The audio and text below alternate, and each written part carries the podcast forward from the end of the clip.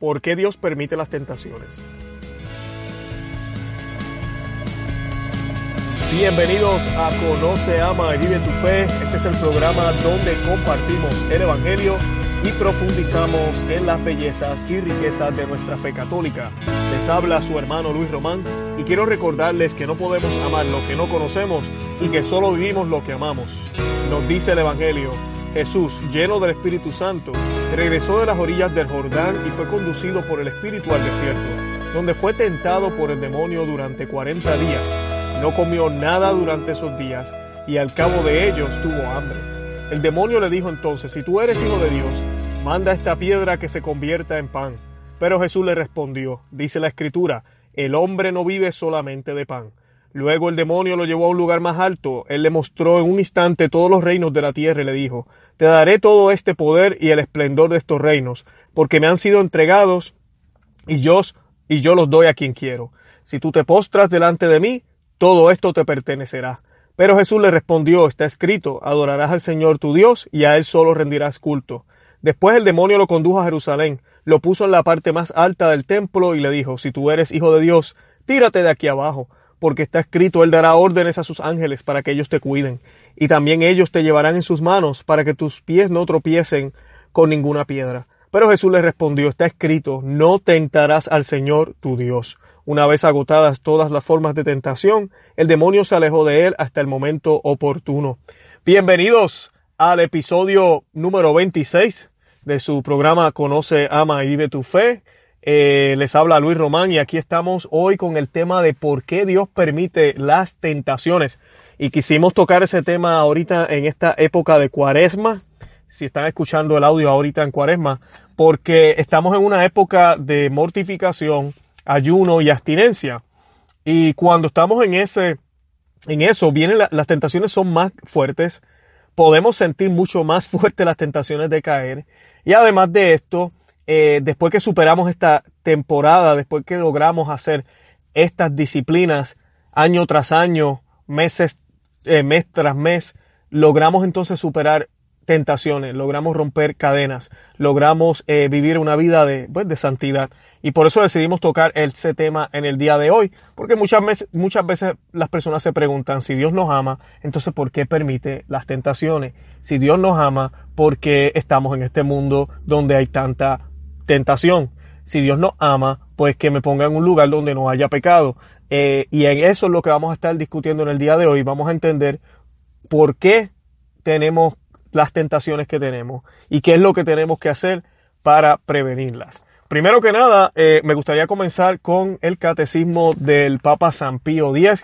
Y San Pío X nos dijo, Dios permite las tentaciones para que venciéndolas con su gracia, ejercitemos las virtudes y adquiramos merecimientos para el cielo.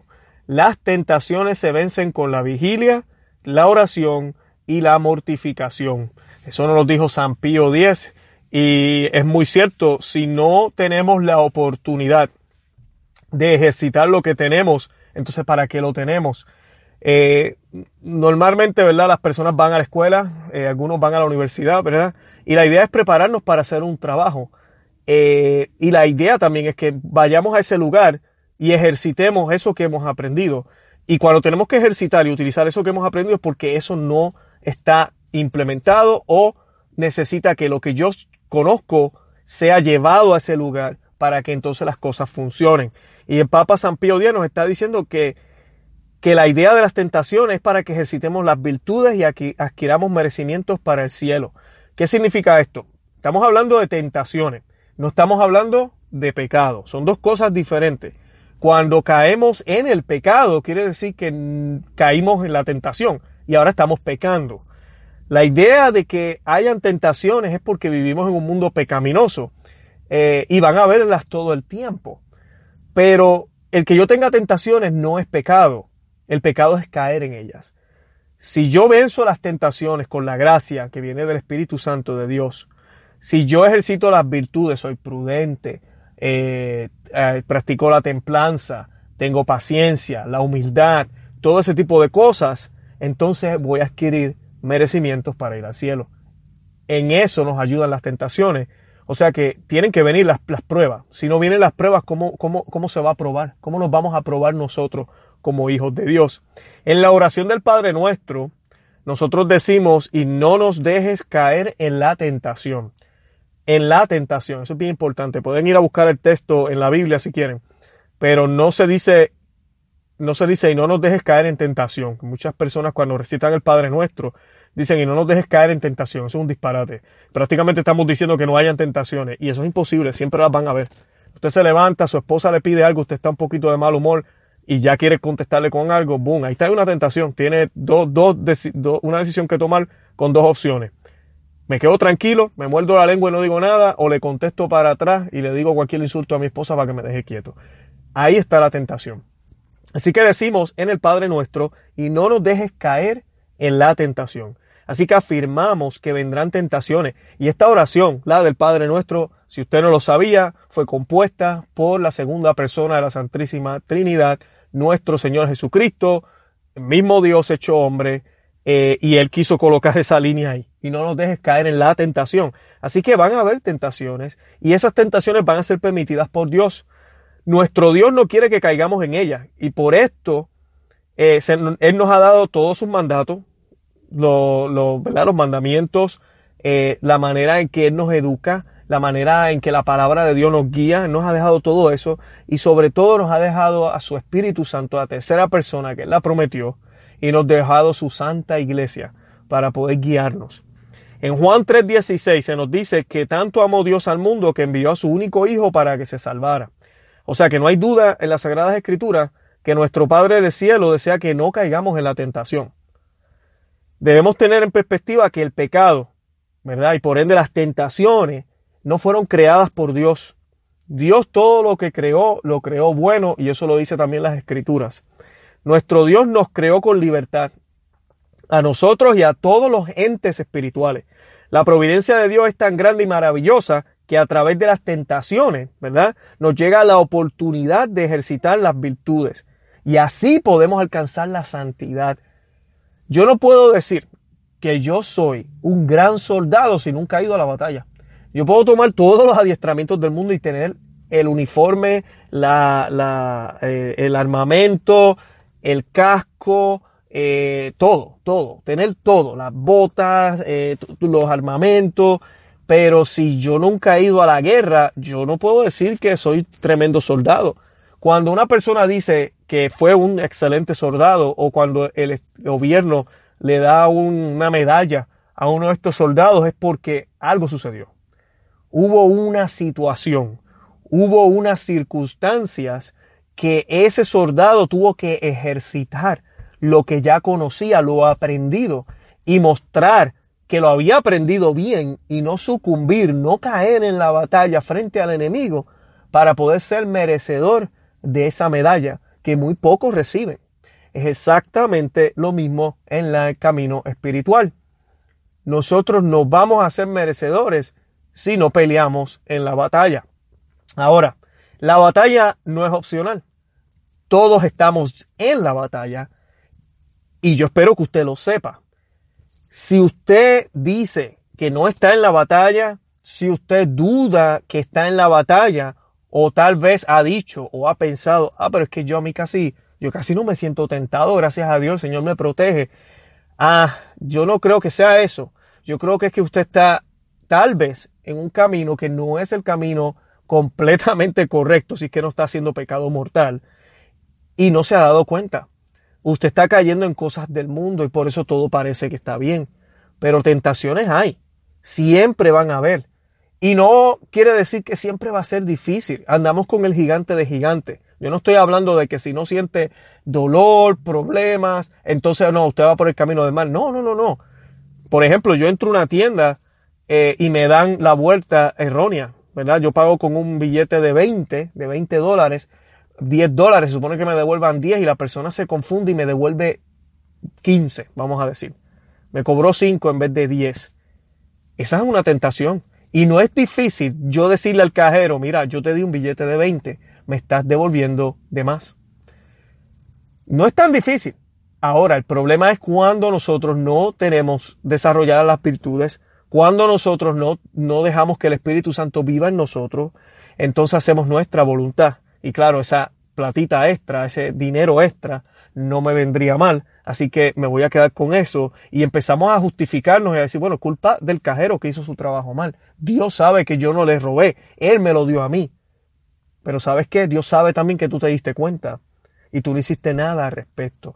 Esa es la batalla, esa es la lucha en toda decisión que hacemos día a día, hora tras hora, con todas las personas que se tropiezan en nuestro camino o nos tropezamos en su camino.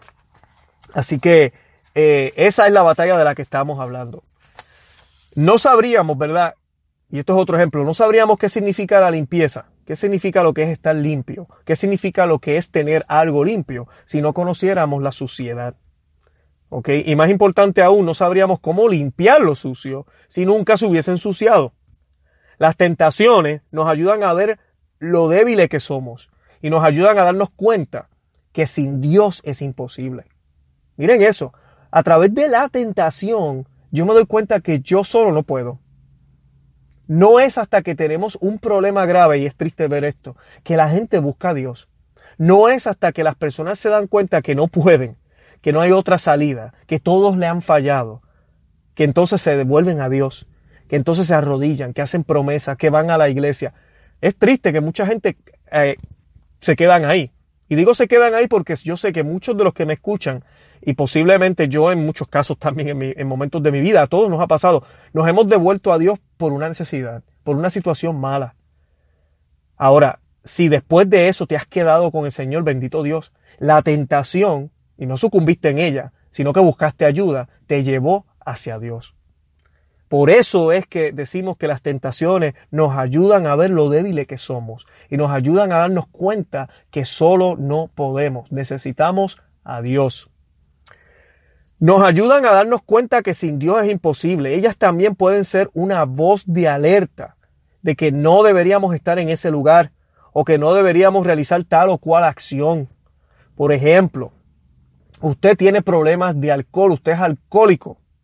Y el alcoholismo, estoy seguro que algunos de los que me escuchan han, estado en estos programas, saben que el primer paso es aceptar que tienes un problema, saber que eres alcohólico y segundo es aceptar que vas a ser alcohólico para toda la vida. Ahora, la pregunta es, ¿qué vas a hacer al respecto? ¿Vas a dejar que esa tendencia, que el alcohol te domine? ¿O vas a dominar eso y no vas a tomar? Claro, si yo sé que yo tengo un problema, una debilidad con el alcohol, me voy a ir a un lugar donde venden bebidas alcohólicas, a una barra, a un lugar de estos donde lo más lo único que se hace es tomar. No, no debería. Por más fuerte que yo esté, por más fuerte que yo me considere, por más tiempo que lleve sin tomar y yo diga, ah, no, ya yo, ya yo superé esto, no debo ponerme en tentación. Lo mismo los hombres casados. Un hombre casado, por más fiel que sea, mire, no monte una mujer preciosa y bonita y así sea fea también, no importa. En su carro usted solo con ella. No cree momentos y situaciones donde puede suscitar a algo más. La mujer casada, lo mismo. No se encierre en un cuarto con un hombre a solas. No lleve a un hombre o un hombre le invita a su casa. No, vamos a comernos algo. Y usted es casada y va ahí. Y va a la casa, al apartamento de este hombre.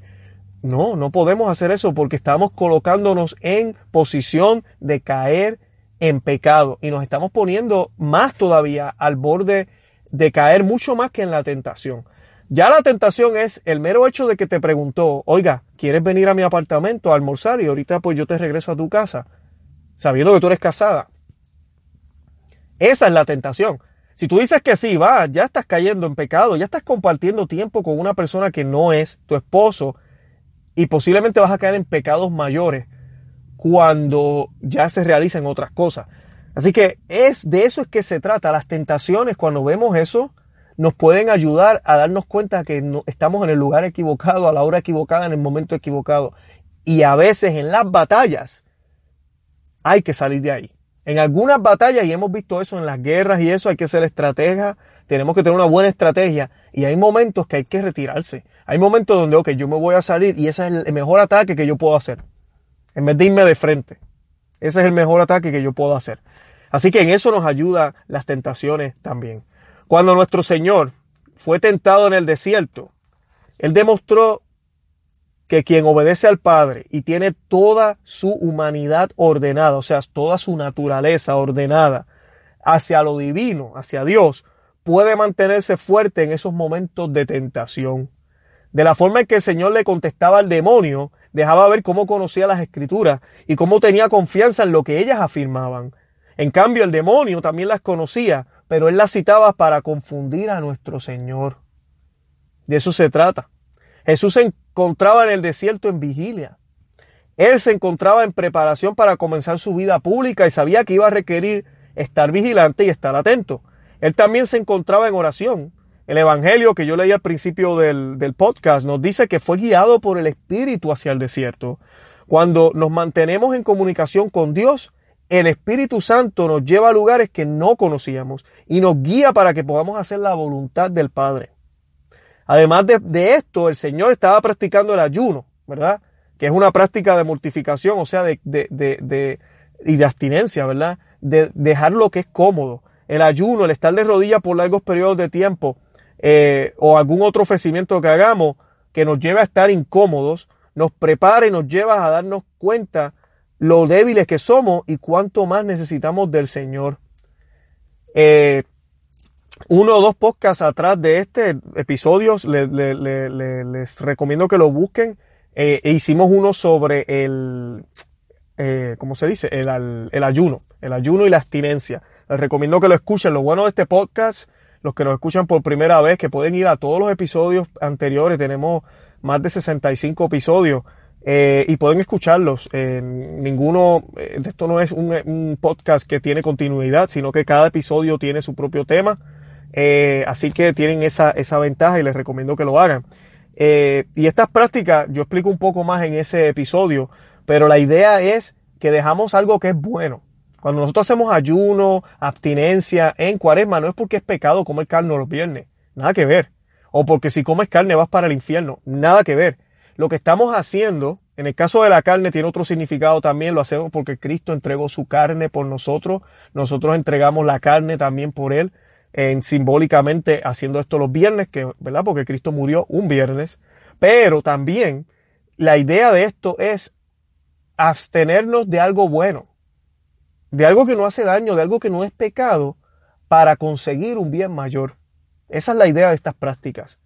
Y estas prácticas nos pueden enseñar a controlar la carne y a tener a Jesús presente con mayor énfasis e intensidad en todo momento, especialmente cuando uno está ayunando, cuando uno está absteniéndose de algo, te recuerda a Jesús, te recuerda por qué lo estás haciendo y por ende te vas a mantener eh, distante de la tentación y del pecado. Jesucristo nos muestra que las tentaciones se vencen con la vigilia, la oración y la mortificación y que nos brinda la oportunidad de que ejercitemos las virtudes y adquiramos merecimientos para el cielo. La tentación en el desierto brindó la oportunidad de glorificar la palabra de Dios y Cristo nos mostró que la tentación se puede vencer. En el huerto de Getsemaní vemos también cuando Jesucristo le dice a Pablo, a Pablo, perdón, a Pedro, Santiago y Juan que se mantengan despiertos, manténganse vigilantes y oren para que no caigan en tentación. Así les dice él, en la tentación. Y se va a orar al, huerto de Getsemaní. Y cuando regresa los encuentra dormidos. Y se llena de mucha tristeza y vuelve y los despierta y le dice, oigan, no han podido velar conmigo. Manténganse en alertas y vigilantes. Oren, oren para que no caigan en, la tentación. Y vuelve y se va. Eh, y ya la tercera vuelve y los despierta y les dice, ya, ya que, ya viene el que me va a entregar. El Señor constantemente nos dice, debemos estar en vigilia, debemos estar preparados. Todos sabemos qué pasó cuando al Señor lo arrestaron. Estos tres discípulos que no estaban en vigilia, que no estaban despiertos y no estaban orando, a la que sucedió lo que sucedió, todos salieron a huir, como decimos en Puerto Rico, salieron a correr, se fueron todos. Y el único que regresó fue Juan a los pies de la cruz, y Juan regresó a los pies de la cruz no por sus propias valentías, porque andaba con la Santísima Virgen. La Santísima Virgen le dio la valentía para poder estar ahí. Y Pedro, aunque trató y se fue detrás, cayó en un pecado aún mayor. Fue hasta allá y el miedo cayó en la tentación y negó a nuestro Señor tres veces. Tres veces lo negó al Señor. Luego se arrepiente y es perdonado por nuestro Señor. Vemos que luego de resucitado, ¿verdad? El Señor le pregunta si lo ama y le preguntó tres veces. Y de esa forma Pedro quedó perdonado. Judas también cayó en la tentación del dinero, entrega al maestro, se arrepiente porque la Biblia nos expresa eso, que el hombre se arrepintió, pero en vez de tener la valentía de irle a pedir perdón al Señor, de irle a pedir perdón a la Santísima Virgen por haber traicionado a su hijo, él se quita la vida. Cayó en la tentación de, irse por, la, por el camino tal vez más fácil y cometió suicidio, lo cual no le, le, concedió la, lo cual le concedió la, eh, la condenación, porque el suicidio, pues, solo Dios sabe de verdad, cada caso es diferente, pero sabemos que en el caso de Judas, cuando él se suicidó, se suicidó, se suicidó por ira, por, por no tener la valentía de poder pedirle perdón al Señor. Y él tuvo las oportunidades, porque Jesucristo se las dio. Esa es la diferencia entre ellos dos, entre Pedro y Judas. Así que las tentaciones solamente se vencen con oración y vigilia. Hay cosas en la vida también, como pecados y cadenas, que si no hacemos esto no las podemos vencer. Hay tentaciones a veces que si usted siempre tiene la misma tentación y no ha caído y lo ha podido luchar y ha salido de esa, perfecto. Pero si ha tenido la misma tentación varias veces y ha caído en ese mismo pecado, usted tiene que comenzar a hacer algo diferente. Y es lo que hizo Jesucristo los 40 días que se fue al desierto.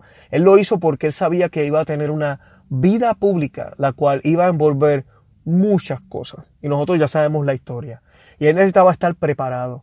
Ayune, le recomiendo a usted que ayune, haga vigilia y haga oración por esa tendencia o debilidad que usted tiene, por esa situación que usted tiene. Usted va a ver cómo usted va a fortalecerse. Las gracias del Señor van a funcionar y son palabras de Él.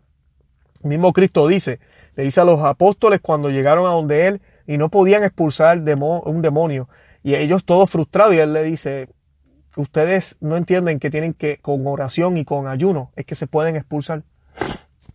Así que no es solamente decir yo creo en el nombre de Jesús y se acabó, sino que hay mucho más envuelto en esto. Es una batalla y debemos estar armados. Eh, Jesucristo es tentado, ¿verdad? Justo después del bautismo.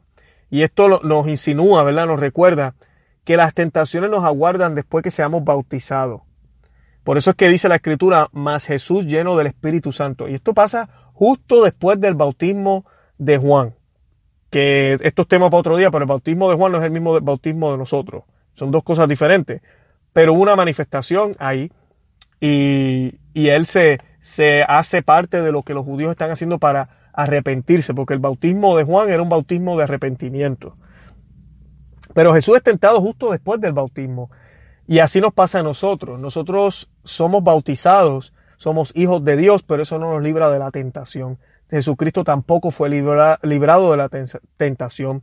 San Basilio nos dice que no, no provoca al enemigo con palabras, sino que busca el desierto y lo excita con sus obras, pues el diablo se deleita en el desierto, no puede soportar las ciudades y le entristece la concordia de los ciudadanos. Me encanta esta frase de San Basilio sobre el Evangelio de las tentaciones eh, hechas por el demonio a Jesús, porque nos, nos insinúa que esto fue planeado por Cristo. Muchas personas piensan, wow, Jesucristo cayó en una trampa, se fue al desierto, uy, el demonio lo estaba esperando allí y lo tentó. Pero nada, Jesucristo superó la prueba. Pues ese no es el caso. San Basilio nos está diciendo aquí que el diablo se deleita en el desierto y que el diablo de por sí te busca a ti cuando tú estás débil. Cuando uno está débil, ahí es donde él te busca en la debilidad. Cuando estamos al frente de la computadora a punto de ver pornografía y estamos debatiéndonos, ahí es donde viene el diablo y te, susurra al oído. Cuando estamos a punto de, mirar a aquella muchacha con pensamientos negativos, ¿verdad? Sucios, obscenos, o cuando estamos a punto de decirle ese insulto a esa persona, al esposo, a la esposa, porque me molestó, o cuando estamos a punto de, llegamos a la casa y encontramos un reguero eh, y queremos rápido ponernos a exigir, o cuando viene el niño y en vez de decirle al niño, ok, vamos a jugar, vamos a hacer esto, ah, yo me quiero sentar, yo estoy cansado y empiezo a ser egoísta. Ahí es donde está el diablo cuando estamos cansados, cuando estamos débiles. Ahí es donde está él. Ahora, si yo aprendo a ser fuerte en mi debilidad, y la única forma que yo puedo ser fuerte en mi debilidad es, teniendo en cuenta que Cristo vive en mí. San Pablo decía que cuando yo estoy débil, Él se hace fuerte. Y ese es el ejercicio del ayuno, es hacernos débiles para que fortalezca Cristo en mí. Y las tentaciones van a venir y especialmente eh, cuando nosotros hacemos ayuno, es gracioso porque es como si nos, ponemos otra cruz encima. Por ejemplo, en la vida normal, usted puede tener, usted tiene cientos de tentaciones. Ahora en cuaresma, por ejemplo, yo que estoy ofreciendo el almuerzo, yo tengo tentaciones todos los días. Todos los días, de, diferentes maneras. Discutir con mi esposa, eh, gritarle a la nena, eh, cuando vamos conduciendo el automóvil, enojarme con las personas porque guían, manejan mal. Bueno, hay muchas tentaciones. Y ahora yo me añadí otra, que en el mediodía yo quiera comerme un buen almuerzo. Me acabo de añadir una. Y muchos dirán, pero Luis, tú estás loco, ¿por qué te añadiste una tentación? Yo me acabo de añadir esa tentación, pero es para fortalecerme en Cristo. Porque esta yo me la estoy poniendo a propósito y lo hago en el nombre de Jesús. ¿Qué pasa? Ahora que tengo hambre, el Señor me da las gracias para superar eso y no caer en esa tentación si yo puedo superar estas tentaciones impuestas por nosotros mismos y las puedo controlar, es bien probable que pueda también superar las que son de verdad, las que, las que son de, de, que, no que son imprevistas.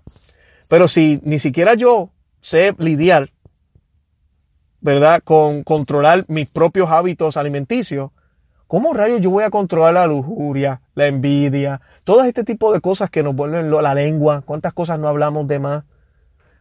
el genio, la ira. No vamos a poder. Esa es la intención y eso es lo que Cristo nos muestra aquí. Entonces Cristo realmente lo que hace y lo que hacemos nosotros cuando tentamos, eh, a mí cuando caemos, nos ponemos en ayuno, en mortificación, es diciéndole al demonio, tú quieres pelear, ven, que yo estoy listo, Cristo está conmigo. Y el demonio se va a enojar y nos va a tentar. Y ahí es donde nosotros podemos mostrar la grandeza de Dios a través de Él. Eh, San Basilio también dice, más como él no tener hambre es superior al hombre, tomó el Señor la pasión del hambre, sabiendo que no es pecado, y concedió, cuando quiso, a la naturaleza humana sentir y hacer lo que es de su condición, de donde sigue, y transcurrido aquellos días tuvo hambre, no obligado por la necesidad que siente la naturaleza, sino como provocando al diablo al duelo, sabiendo que el diablo que allí, donde hay hambre y debilidad, se acerca para tentarlo, y para y como imaginador e inventor de tentaciones, aconsejaba a Cristo paciente que apagase el apetito con piedras de donde siga, eh, y le dijo el diablo, si eres hijo de Dios, di a esta piedra que se convierta en pan. Exactamente lo que estábamos hablando ahora. Eh, San Ambrosio ahora nos dice, eh, sabemos que el diablo emplea tres almas para herir el alma del hombre, la gula, la vanagloria y la ambición. Empieza por aquella con que había ya vencido a Adán, Aprendamos pues evitar la gula y evitar la sensualidad, porque es dardo del diablo. Pero, ¿qué quiere decir con esta frase si eres hijo de Dios? Sino, sino que sabía que el Hijo de, de Dios había de venir, mas no pensaba que vendría con esta enfermedad natural. Explora y tienta. Dice que le cree Dios e intenta burlarse de un hombre. Y esto me parece muy interesante. Eh, muchos teólogos y santos, y aquí San Ambrosio nos está diciendo lo mismo, dicen que Satanás sabía que el Mesías tenía que venir. Satanás sabía que iba a venir, pero no sabía cuándo. Y cuando Jesús nace, eh, posiblemente él, tenía una idea de que era él. Y cuando vienen las tentaciones, él dice esa frase tres veces, si eres el Hijo de Dios, si eres el Hijo de Dios, es como una falta de respeto. O sea, es como yo decirle a, a mi papá, bueno, si tú eres un papá de verdad, ¿por qué no coges y haces esto, verdad? Estoy como insultando lo que es él. Se puede mirar de esa manera. Pero también San Ambrosio aquí lo está mirando como, como si el demonio no hubiese estado todavía seguro completamente que ese era el Hijo de Dios. Acuérdense que lo único que había pasado aquí antes del bautismo eh, hecho por San Juan el Bautista eh, es, es, ese, es, ese, es ese hecho, que se abrieron los cielos, Dios Padre habló, bajó el Espíritu Santo en forma de paloma y dijo, aquí está mi hijo en quien me complazco. Eh, hagan lo que Él les diga. ¿Verdad? Ahí en el, en, el, en el río Jordán. Pero además de eso, Jesús no había hecho milagros todavía. Jesús no había manifestado nada. Así que puede ser lo que dice San Ambrosio cierto. Maybe el diablo no estaba seguro completamente, tal vez no estaba seguro. Y por eso va y le dice, si eres hijo de Dios, si eres hijo de Dios. Eh, y pues claro, se intenta burlar de él también. Pero me parece muy interesante esto. Eh, no hay duda de que cuando se acaba este duelo, el demonio ya no tiene duda de que ese sí es el Hijo de Dios. San Ambrosio también dice, luego no te dejes sorprender de los herejes, que puedan citar algunos testimonios de las escrituras, pues también el diablo se sirve de testimonios de las escrituras no para enseñar, sino para engañar. Excelente, importantísimo también mirar eso.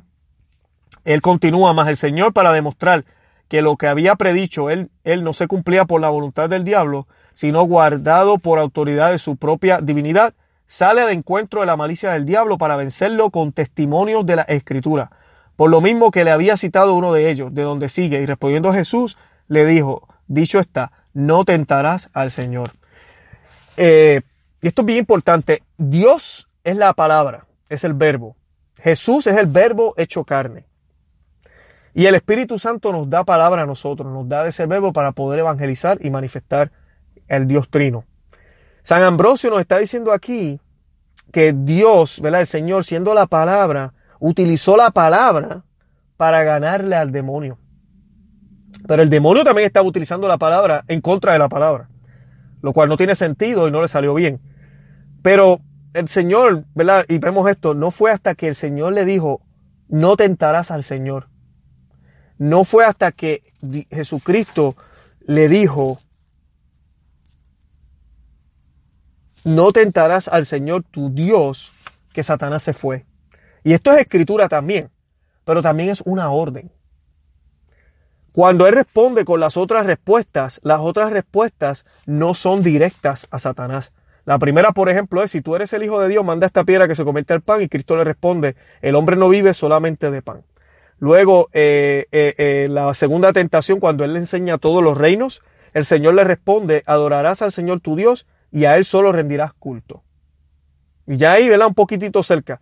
Pero ya cuando le dice, le dice la última de, que se tire para que, le, para que los ángeles lo, lo carguen, le dice el diablo a Jesús, Jesús le responde, está escrito, no tentarás al Señor tu Dios. Y al diablo no le quedó de otra que irse. Le tocó obedecer a Dios. Obedecerlo. Porque Dios está por encima del demonio. Dios está por encima de la tentación y sobre todo del pecado.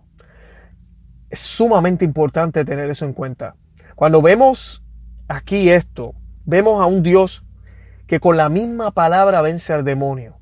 Un Dios que pudo haber dicho, te largas, y tal vez con un rayo fulminante despedir al diablo.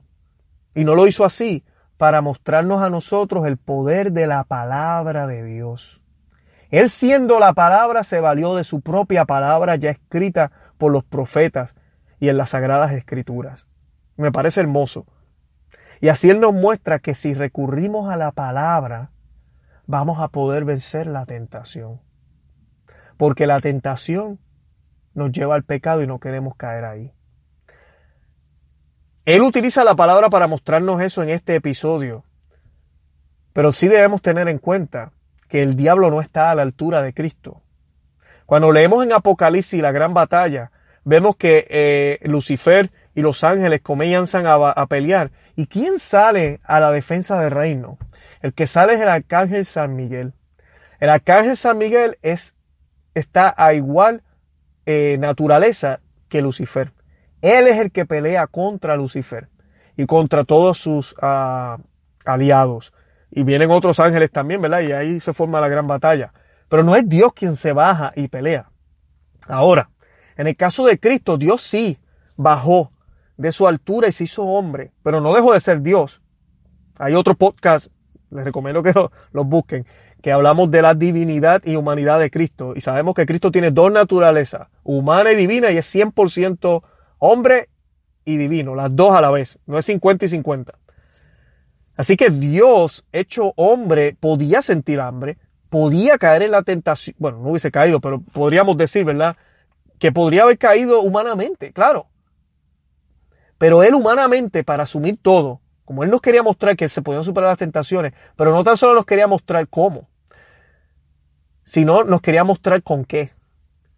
Y entonces utiliza qué? La palabra de Dios. Las escrituras. Porque después luego vemos miles de milagros. Vemos hasta cómo él camina por encima de las aguas, resucita a un muerto. Él podía haber hecho un milagro ahí.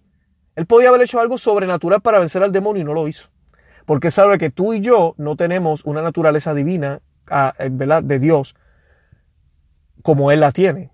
Así que Él se valió de solo de su humanidad para vencer la tentación, pero utilizó su divinidad en la palabra de Dios, en la palabra escrita de Dios. Que el demonio mismo también, como sabe que es poderosa, la utiliza para confundir y engañar. Pero Dios la utiliza correctamente y le gana la batalla al demonio. Así que si Dios permite las tentaciones, mi amigo y amiga que me escucha, es para que te acerques a la palabra de Dios. Es para que te mantengas en oración. Es para que la gloria de Dios se vea. Es para que tú entiendas y te recuerdes que tú solo no puedes, que tú necesitas de Dios para poder continuar. Hay una oración que quiero compartirle, es el Salmo número 6. Eh, es una oración por ayuda para las pruebas y tentaciones. Les recomiendo que la busquen. Eh, y el Salmo número 6, ¿verdad? Es una oración extremadamente poderosa en las pruebas y en las tentaciones. Porque es una oración que, ¿verdad? Nosotros le pedimos al Señor compasión por estar enfermo y por no poder sostenernos con nuestras propias fuerzas. Porque hay momentos en nuestras vidas, por nuestras propias debilidades y tentaciones, por nuestro pecado y todo eso, hacemos las cosas que no debemos y nos impiden realizar las necesarias para mantenernos en comunión con el Señor. En vez de hacer el bien que debemos hacer, hacemos el mal que no debemos hacer. Y el Salmo número 6 en una estrofa dice, Señor, no me reprendas en tu ira ni me castigues, afirmando que ya caímos en la tentación. O sea que sabemos que deberíamos ser castigados, pero le pedimos al Señor, no me castigues. Son tantas las lágrimas derramadas porque reconocemos nuestros errores, pero también ahora es muy obvio quiénes son nuestros enemigos. Cuando usted cae, cuando usted ve que tal discusión, que tal persona, que tal situación lo hizo caer en el pecado y usted se siente alejado del Señor. Y ahora sí usted sabe quiénes son sus enemigos. Y la oración continúa, aléjense de mí ustedes malvados, porque el Señor oyó la voz de mi llanto. Y esos enemigos son el pecado, son las tentaciones, no queremos caer en las tentaciones. Los enemigos son las tentaciones, las tendencias y nuestras debilidades que nos hacen caer en el pecado. Estos enemigos no tienen compasión de nosotros pero el Señor sí la tiene. Él atiende nuestras súplicas y hace que todos nuestros enemigos se confundan y corran de vergüenza. Y dice el Salmo número 6, y vamos a rezarlo en el nombre del Padre, del Hijo y del Espíritu Santo. Señor, no me reprendas en tu ira, ni me castigues si estás enojado. Ten compasión de mí que estoy sin fuerzas. Sáname, pues no puedo sostenerme. Aquí estoy sumamente perturbado. Y tú, Señor, ¿hasta cuándo? Vuélvete a mí, Señor, salva mi vida y líbrame por tu gran compasión. Pues, ¿quién se acordará de ti entre los muertos? ¿Quién te alabará donde reina la muerte? Extenuado estoy de tanto gemir. Cada noche empapo mi cama y con mis lágrimas inundo mi lecho. Mis ojos se consumen de tristeza. He envejecido al ver tantos enemigos. Aléjesen de mí, ustedes malvados, porque el Señor oyó la voz de mi llanto, el Señor atendió mi súplica, el Señor recogió mi oración. Que todos mis contrarios se confundan y no puedan reponerse, que en un instante se corran llenos de vergüenza. Palabra de Dios, te alabamos Señor, bendito sea Dios, qué hermoso salmo. Aprovechando que estamos en oración, te pedimos, mi Dios, por todos los que escuchan este podcast, para que no caigan en la tentación, para que este tiempo de cuaresma y los que están escuchando este audio tal vez en el futuro, eh, en otra época, para que no caigamos en la tentación, que podamos reconocer las señales del pecado y que nos salgamos de esas situaciones, que recurramos a ti a tiempo y a destiempo y que antes de que llegue la tentación practiquemos en la oración, en la mortificación, en el ayuno, en el sacrificio, en el amor al prójimo, en el amor que duele, ese amor que a veces hay que hacer cosas que no nos gustan hacer por los demás, pero que las hagamos con amor, para que entonces podamos fortalecernos en virtud en sabiduría, en prudencia, en modestia, en todo lo que lleva a ti, en la humildad, en la alegría, en todo lo que realmente tú nos puedes dar y nos brindas. Mi Señor, te pido por las familias de cada uno de los que nos escuchan, por la mía y por la de todos los que están eh, escuchándonos y siguiéndonos. Gracias por la tecnología y esta herramienta que nos das para podernos comunicar. Mi Dios, Gracias por todo. Te pedimos que nos fortalezcas y que no nos permitas caer en la tentación. Todo esto lo pedimos en el nombre de Jesucristo, que vive y reina por los siglos de los siglos. Amén. Bueno, los invito a que vayan y escuchen nuestro programa Conoce, Ama y Vive tu Fe.